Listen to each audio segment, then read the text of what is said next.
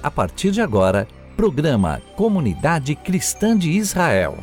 Apresentação: Pastora Mel Galante.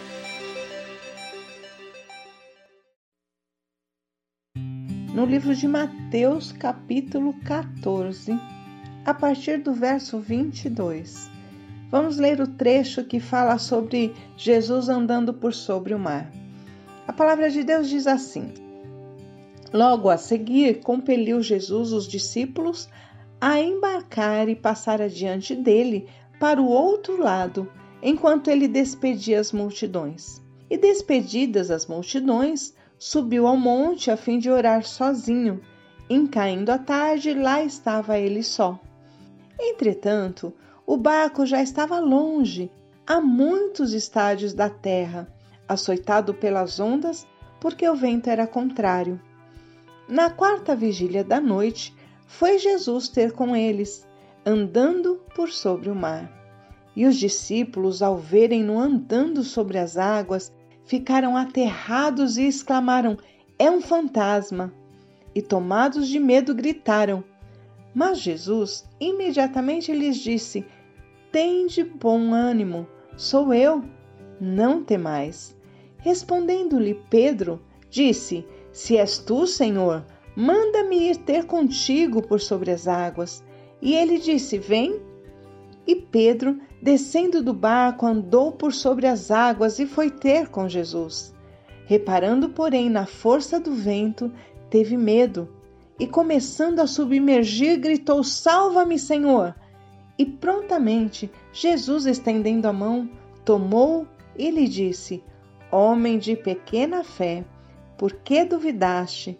Subindo ambos para o barco, cessou o vento, e os que estavam no barco adoraram, dizendo: Verdadeiramente és filho de Deus. Eu gosto muito dessa passagem. Aliás, você vai ouvir eu falar muitas vezes isso porque tem passagens na Bíblia que são assim de encher os olhos. E claro que todo o conteúdo bíblico é bênção e, e traz mensagens e verdades tremendas, mas tem mensagens, tem passagens que nos falam tanto ao coração. Eu não sei se é porque eu também sou sanguínea como Pedro.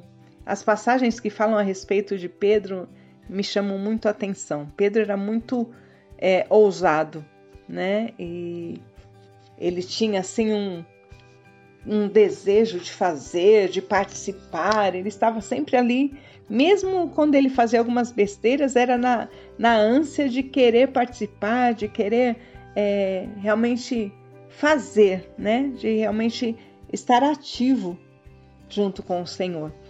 E essa passagem ela nos traz muitas verdades e quando fala assim, logo que Jesus estava sozinho orando e depois o barco estava longe, ele começou a andar sobre as águas e, e a Bíblia fala que as águas estavam com ventos fortes, né? não, eram, não estava em calmaria. E os discípulos olharam e vendo aquele homem, eu fico imaginando, amados, a reação daqueles discípulos, porque isso realmente não existia simplesmente, né? Alguém andar sobre as águas, eles estando já em alto mar e ver alguém andando sobre as águas era inconcebível, né? Era uma coisa que realmente é, era de pirar a cabeça de, de quem visse. Né? E eles se assustaram, realmente pensaram: ah, será que é um fantasma? Será que que acontece? Quem que é esse, né? E Jesus logo foi acalmando o coração deles e disse: Sou eu. E todos ficaram ali estupefatos ao ver que era um mestre deles andando sobre as águas. E se calaram, imagino assim, eles de olhos arregalados, olhando para Jesus sem terem uma palavra para dizer. Mas não Pedro, né? Pedro, é claro que ele sempre tinha algo a dizer. Ele sempre ia se manifestar. E ele logo ali disse: Senhor, se és tu, então manda que eu vá ter contigo. E aí Pedro, né, sem duvidar, sem, sem titubear, logo falou: Bom, se o Senhor pode e o Senhor mandar, eu também consigo. Veja aí, você vê que Pedro sabia quem era Jesus. Não é à toa que quando Jesus perguntou: Quem dizes que sou? Pedro logo respondeu: Tu és o Filho de Deus. E Jesus lhe disse: É o Espírito te revelou. Pedro tinha uma revelação muito especial de quem era Jesus e do seu poder. E ele não, não duvidou. Quando Jesus, naturalmente, Jesus não disse: Olha, você tem certeza que você quer vir? Olha, você tem que ter isso, isso, isso, e deu uma lista de coisas para que ele pensasse antes de, de ir. Jesus, muito naturalmente, disse: Então venha. E Pedro foi, amados. Pedro foi imediatamente andar sobre as águas. E veja bem, além de Jesus, ele acredito que tenha sido um único ser humano que fez isso, que andou sobre as águas. Ele começou a andar ali e, e, não pensou se aquilo era natural, se não era, ele foi quando Jesus mandou. Ele obedeceu à voz do Mestre, ele creu no Mestre, ele creu em Jesus. Mas né, a palavra diz que quando ele viu o vento, quando ele começou a olhar para as circunstâncias, aí eu penso que é, imediatamente ele foi pensando em Jesus. E quando ele começou a pensar, peraí, mas eu estou andando que altura tem esse mar? Será que aqui onde eu estou é, eu já me afogaria? Eu ficaria encoberto? E esse vento? Mas eu posso, eu não posso, eu sou ser humano, eu não. Ele começou a questionar e a olhar de forma natural o que ele estava fazendo. Porque quando ele foi, ele foi de maneira sobrenatural, ele foi pela fé. Ah, então venha, tô indo. E foi. Ele não pensou, ele simplesmente creu. Mas quando ele começou a olhar para as circunstâncias ao redor, então ele começou a questionar a possibilidade de. E é aí onde entra o nosso grande erro. Quando o Senhor nos dá uma palavra e nós vamos pela fé, mas aí nós começamos a ver as situações, nós começamos a ver as, a, as circunstâncias e aí começamos a duvidar se realmente nós temos aquela capacidade. E aí ele não duvidou de Jesus. Né? É interessante que é, eu diria que um homem desse que simplesmente foi, né, saiu do barco e subiu ali nas águas como quem iria andar realmente sobre ela, é um homem de fé. Porém, o que, que o Senhor falou para ele? Como é pequena a sua fé. Por que você duvidou? É impressionante, né? Que é, ele deveria ser considerado um, um homem de fé extraordinária, mas Jesus disse que ele era um homem de pequena fé e ainda o repreende por ter duvidado. Mas Pedro não duvidou ali de Jesus, não foi do poder de Jesus, não foi da autoridade de Jesus, mas Pedro duvidou de si mesmo. Ele duvidou que ele fosse capaz de andar sobre as águas. Isso significa que crer ou ter fé em Jesus não é apenas acreditar que ele é poderoso e pode fazer milagres. O que diferencia um discípulo de Jesus de qualquer outra pessoa é que o discípulo de Jesus não crê apenas em Jesus ou no seu poder, mas ele crê que Jesus é capaz de transformá-lo e fazer dele alguém igualmente extraordinário. E aí é onde entra a parte de também crer em si mesmo também crer que é, você pode, não pelo seu poder, não porque você é melhor do que qualquer outro, mas porque você crê no poder de transformação que há no Senhor Jesus. Pedro duvidou de si mesmo. Mas acontece que quando nós duvidamos de nós mesmos, nós também duvidamos do Senhor. É verdade, porque nós duvidamos no poder que há em Deus de nos transformar de fazer com que o nosso coração seja diferente, de fazer com que nós sejamos iguais a Ele. E aí você pode me dizer, é, mas o espírito está pronto, mas a carne é fraca. É verdade. Isso é a mais pura verdade. Mas não é Ele quem nos fortalece? A palavra também não diz que quando somos fracos é que somos fortes? Ou seja, quando nós reconhecemos nossa fraqueza, é que nós podemos depender dele e saber que ele muda-nos, que ele faz nova todas as coisas? Quem de nós que crê no Senhor Jesus, que tem uma vida aí, uma caminhada com o Senhor Jesus, não tem histórias para contar sobre a mudança.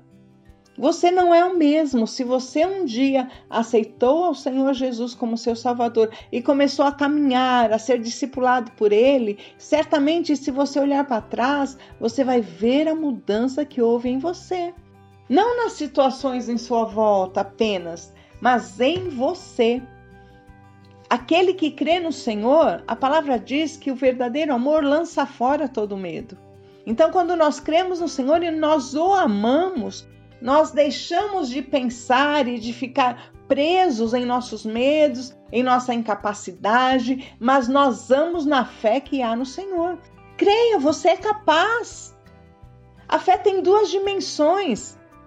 Fé é crer em Jesus e é crer que ele nos transforma.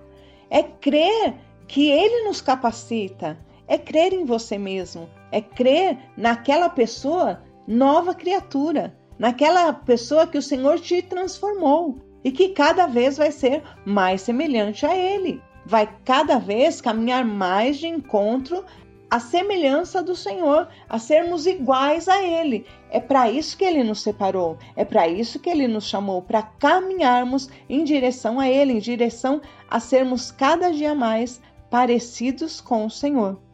Tenha certeza, Deus acredita em você. Deus colocou em você o poder de ser transformado através do Espírito Santo. Aí no seu coração aí tem um espaço reservado para o Senhor. E quando esse espaço é preenchido, você deixa de ser aquela pessoa deficiente, deficiente espiritualmente falando. Você se torna uma pessoa plena e que pode todas as coisas naquele que te fortalece. Então, eu te convido a transformar a sua mente e a crer que você pode.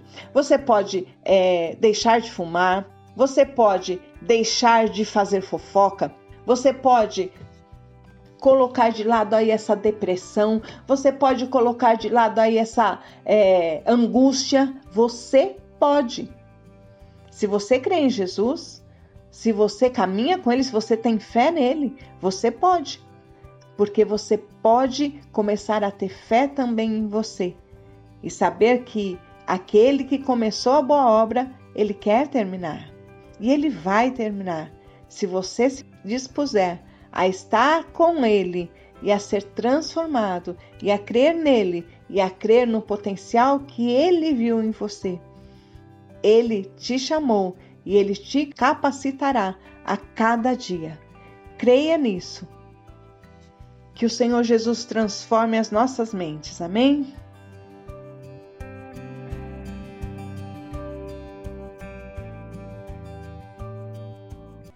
Use nossas redes sociais para falar conosco. Envie pedidos de oração, sugestões de temas para o conteúdo do programa. Nós queremos fazer uma programação que seja bênção para você. No Face ou no Insta, Igreja Comunidade Cristã de Israel. WhatsApp 011 97151 3106. E se você é de fora do Brasil, lembre-se do prefixo 55 55011 97151 3106. Acabamos de apresentar programa Comunidade Cristã de Israel na apresentação da pastora Mel Galante. Quer ter mais informações sobre a nossa igreja? Acesse www.iccristadeisrael.com. Venha ouvir a palavra que liberta.